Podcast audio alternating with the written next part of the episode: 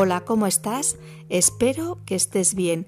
Hoy tengo ganas de acercarte a la diosa egipcia Ator o también conocida como la casa de Horus, por ser madre y esposa del dios celeste Horus y del dios solar Ra, ambos relacionados con la realeza. Por este motivo fue considerada también la madre de los faraones. Son numerosas las imágenes que representan a esta diosa a menudo aparece en los jeroglíficos como un halcón dentro de un cuadrado para encarnar la casa, aunque también con la cabeza de una vaca que simboliza la leche vigorizante y su carácter celestial y maternal, también con un tocado de cuernos de vaca y un disco solar.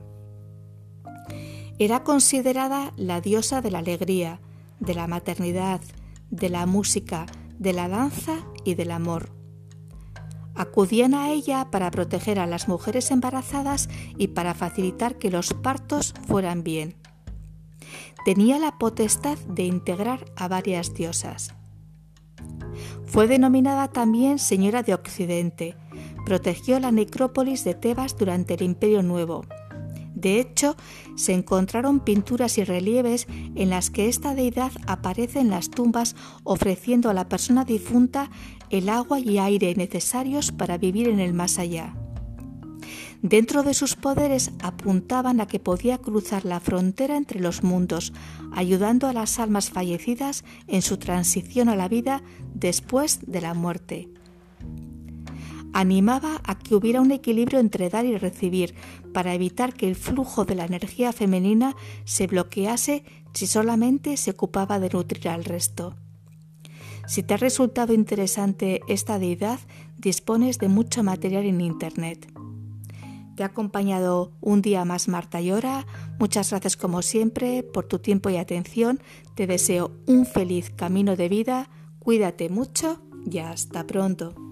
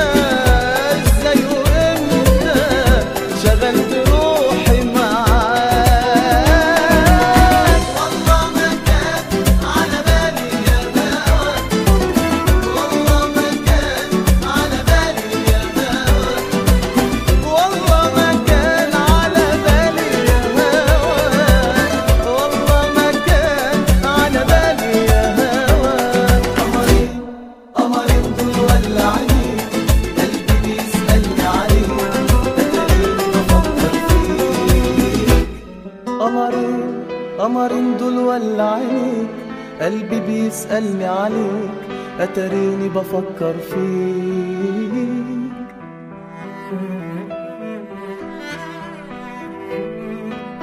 قمرين دول ولا عينك قلبي بيسألني عليك أتريني بفكر فيك. معقول أكون حبيت؟